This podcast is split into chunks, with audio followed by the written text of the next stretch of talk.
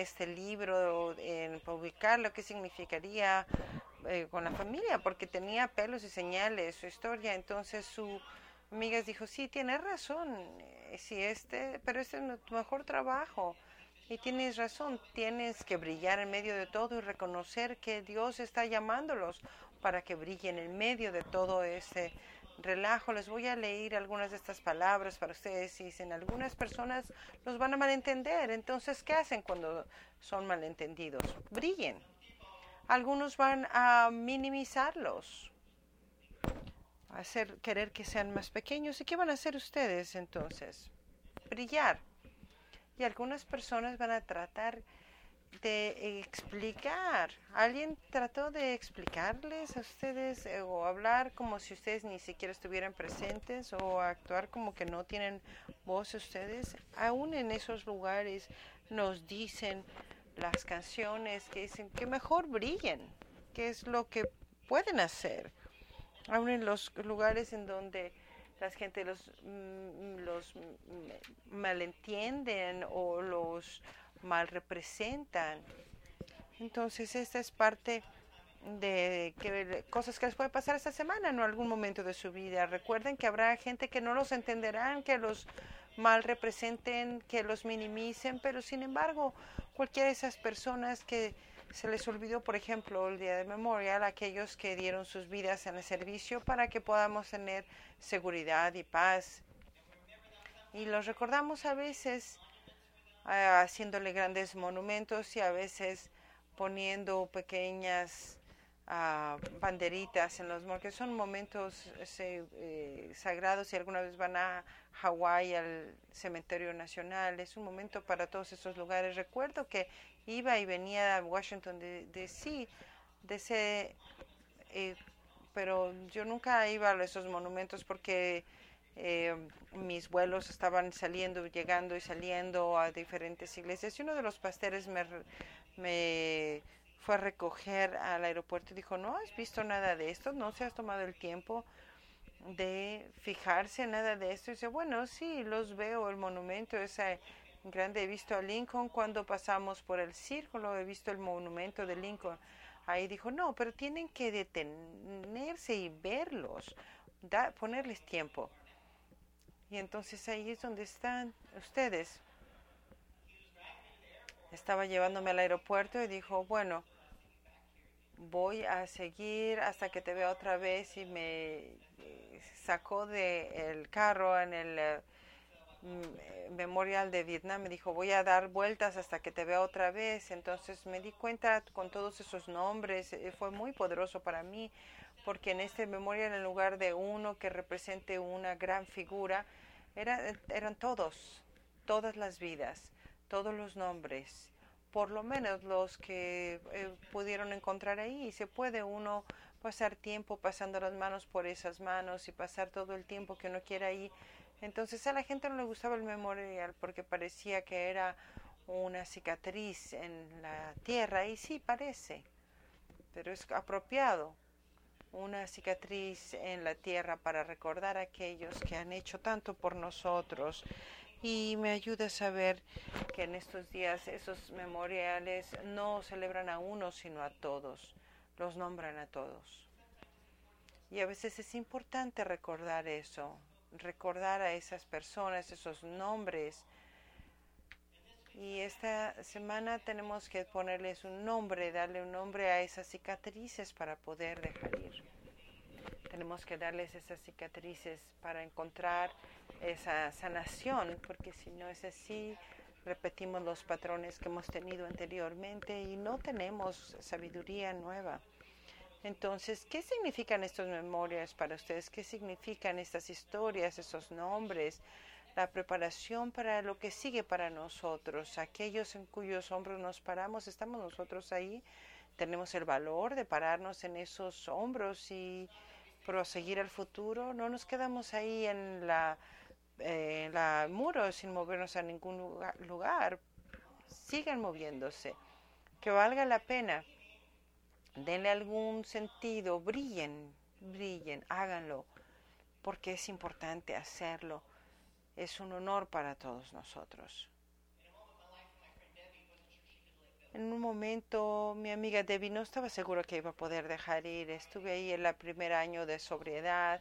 Era una reunión de los 12 pasos y cuando llegó a casa estaba enojada. No me dijo de qué, pero dijo que estaba enojada. dije, bueno, ¿por qué se está enojada? Dice, bueno, esta es la señora muy grosera en la reunión. Y no me sorprendió. Bueno, sí, posiblemente hay gente grosera, ¿no?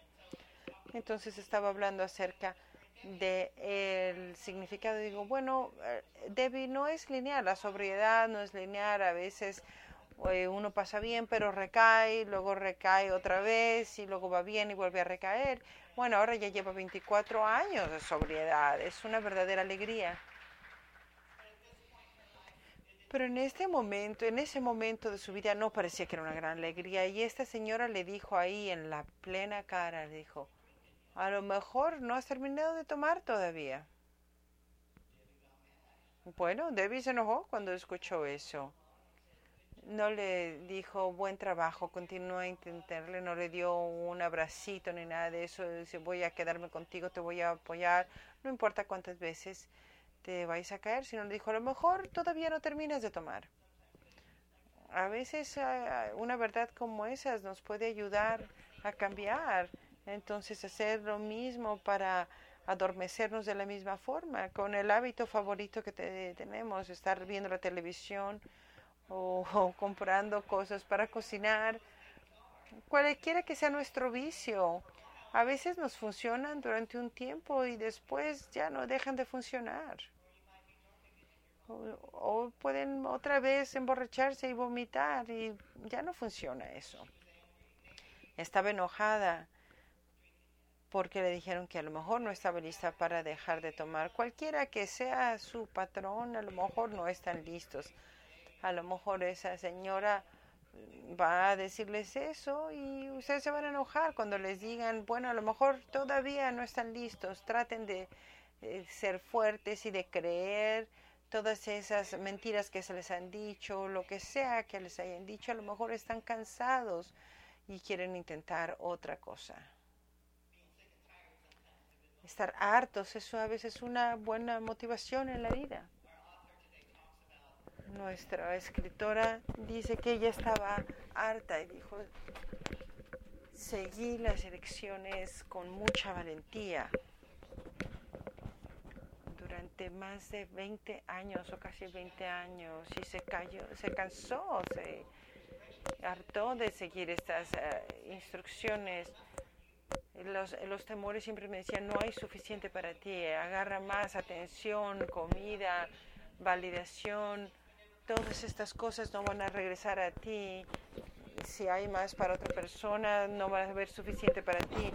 Compite, escóndelo, agárralo, apropiate de eso para que nadie se lo lleve, pero no comenzaba, no terminaba ahí, sino de los temores decían, no, no, no te lleves nada, no te mereces nada aléjate de alguien, de la gente, porque si realmente te llegan a conocer se van a horrorizar contigo porque algo está muy mal contigo, tu cuerpo, tu cara, algo terrible, no se puede reparar.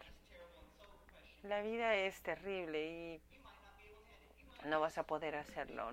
mejor quédate calladita. Escóndete hasta el final pero ya le había hablado de esta forma, los temores le habían hablado de esta forma como 20 años y se cansó, se hartó. Alguien le, eh, le dijo, bueno, ya terminaste con el temor, con los miedos.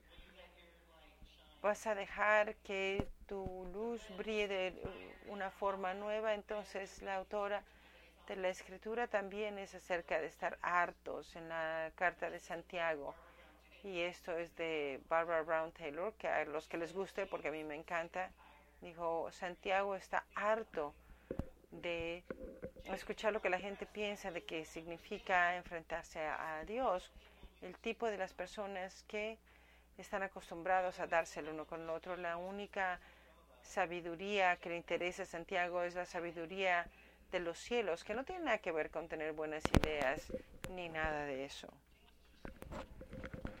Santiago estaba harto, dicen, vivan una vida buena, dejen de hacer lo que están haciendo, decídanse, si no lo hacen van a estar tristes y desesperarse, decídanse y hagan algo. Parece como un eslogan de Nike, ¿verdad? Háganlo nada más.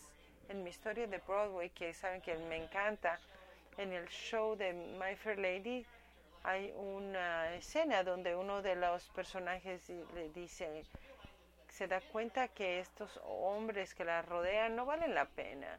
Y en otra escena no valen la pena y está este señor mayor que la ha tratado de ayudar a crecer y le ayuda y usa todas esas palabras y le dice, palabras, palabras, palabras, es lo único que tienes, cállate y haz algo. Entonces está la parte intelectual que está alejado de los sentimientos. Dijo, bueno, la canción dice, muéstrame ahora. Y el joven que es romántico y está haciendo toda las, eh, la está siguiendo como perrito y todas las flores, dice, no necesito todas esas palabras, demuéstrame algo. Levántate y haz algo, toma una acción y muéstramelo ahora. Ha de haber sido de Missouri, ¿verdad? Demuéstramelo. Han dicho que si se tiene fe pero no se tienen obras, es la muerte. Eso es a quien estamos eh, leyendo esta mañana. A Santiago que dice, la fe sin obras es la muerte. No hablen de Dios nada más, demuéstrenmelo. Demuestren lo que Dios significa para ustedes. También otro escritor dice que habla de este el libro de Santiago, eh, Timothy Johnson, y dice, del libro de Santiago, la disrupción social y la violencia son enfermedades del corazón humano. No hay sanación excepto de ir hacia Dios, que es explícito, voltear hacia Dios. Y en una época donde las, las creencias religiosas nos unen y nos separan, también se habla acerca de las éticas sociales, de la justicia, de la responsabilidad que tenemos a nuestro Dios de generosidad. Santiago ve estos males de la sociedad como una enfermedad del corazón humano que evita que tomemos acción, que obremos se preguntan por qué a la gente no le gusta el libro de Santiago. Tenemos un himno luterano al principio del servicio, una tradición donde toda la gente les gusta. Tiene buenos puntos, una eh, palabrita de temor. Y les fascina que cantamos esa canción al principio del servicio y ahora estamos leyendo el libro de Santiago, el que menos le gustaba a Martin Luther King porque no tenía nada de... Era la responsabilidad, era simplemente responsabilidad, no hablaba tanto de nada más. A, veces necesitamos alguien que se nos enfrente y nos diga, ¿ya terminaste con eso? Santiago nos enfrenta a esas cosas. Otro autor, Catherine González González, dice que el libro del medio, del capítulo del medio de Santiago en ese verso del medio. Hay toda una parte que dice la pureza del corazón y cómo se construye. Dice Kierkegaard, dice en todas las formas que una buena acción puede ir acompañada de malos deseos y por eso nuestra eh, intención de hacer algo bien está torcida. Si usted hace buenas obras pero sus deseos no están eh, correctos, entonces no se ha hecho nada. Además, la solución que se ofrece es acercarse a Dios. Para Santiago es acercarse a Dios, poner nuestras metas personales a un lado, las tentaciones y todo lo que los deseos que tenemos. ¿Dónde están mi agenda y deseos personales? ¿Qué tal si me están estorbando para la forma en que Dios me quiere usar? Puede ser muy confuso. Santiago dice es acercarse a Dios Haz lo que puedas para acercarte a Dios y Dios se va a acercar a ti. Algunos podrán decirles cómo hacerlo y siempre es divertido, ¿verdad? Yo sé qué necesitas hacer tú. Y a veces van a decir, bueno, en esta iglesia tenemos esta gente protestante eh, que se encuentra en medio del camino y nos dicen que les gustaría que la iglesia sería más orientada hacia la justicia de los LGTB que vayan a un eh, viaje de misión. Bueno, no es como que no lo hemos hecho, lo hemos hecho muchas veces. Tienen que invitar a todas las personas conservativas que vayan con ustedes en esa misión. Y yo dije, ¿y por qué? Dijeron, porque entonces pueden solucionar todo esto. Y dije, bueno, porque voy al hospital con ellos no significa que va a cambiar la discriminación que tienen en mi contra, porque eso no les va a hacer que piensen que yo soy alguien que ni siquiera me merezco en la iglesia y no soy humano, pero maravilloso cuando piensan que alguien quiere salirse de la escena y decir, ay, ustedes están, eh, están ustedes, este, mm, haciéndose bully y entre ustedes tienen que arreglarse, entonces ahí se les quita la responsabilidad a esa persona que está en medio para trabajar por la justicia del mundo, pues debemos de decirle al violador que se vaya a un retiro a aquellos que sobrevivieron y que lo solucionen, deberíamos de decirles a los nuevos eh, supremacistas blancos y a las personas de Black Lives Matter que se van a un retiro y las soluciones debemos de hacerlo de las formas que significa que nosotros no tenemos ninguna responsabilidad para nada. Así lo vamos a hacer. Así es lo que Santiago dice. Dicen, de, dejen de hablar de Dios, dejen de decirle a los demás qué hacer.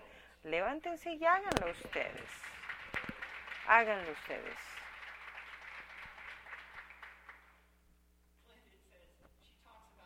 Nos dices que hablen acerca de esto como la sanación en la vida. Dice, ¿estás mejorando? ¿Mejor? ¿Estás mejor? No sé si estoy mejorando, pero estoy sanando.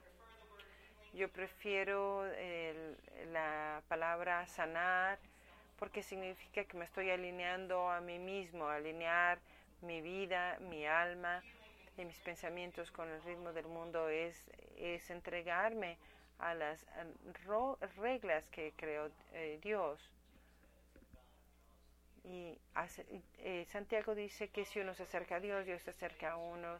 En los doce eh, pasos nos dice Dios, dame la serenidad de aceptar las cosas que no puedo cambiar y la valentía de cambiar lo que puedo cambiar y la sabiduría de saber cuál es la diferencia. Hay cosas que no se pueden cambiar, pero no significa que nada se puede cambiar. Y no solamente hablar del cambio, pero tomar acción. A lo mejor no se puede cambiar el mundo, pero pueden cambiar su familia, sus relaciones, su iglesia, su familia, su vecindario. Tienen más poder del que pueden creer. Hay cosas que ya se le cansaron de hacer, que están hartas de hacer y tratan de hacer algo nuevo. Están seguros de ustedes, no necesitan ayuda, pueden hacerlo solos.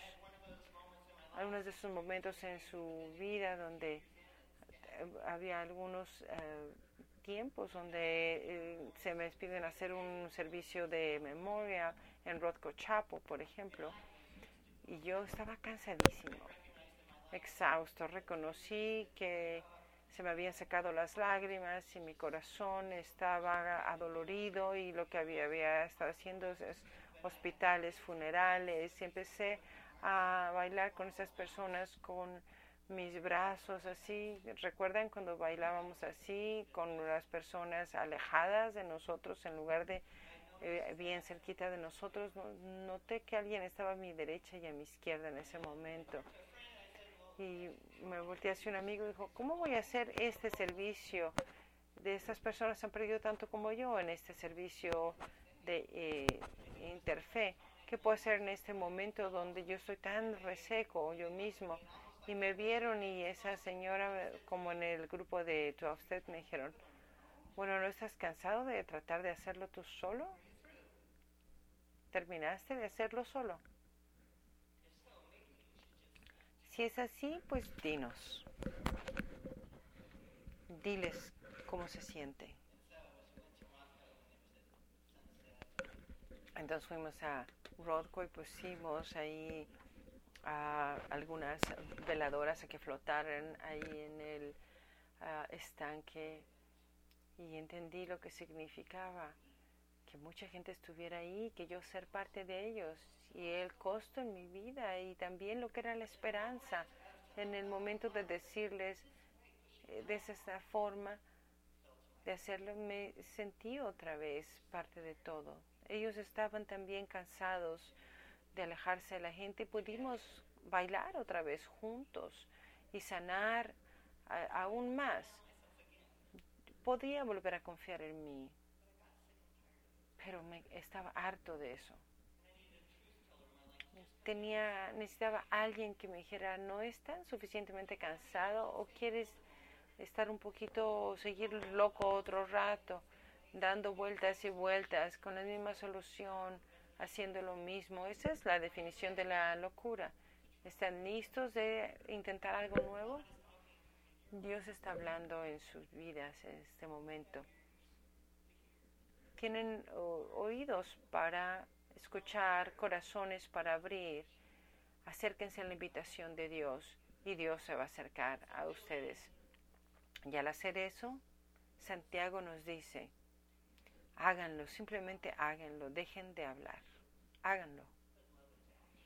Pongan, pongan el amor a obrar. Amén.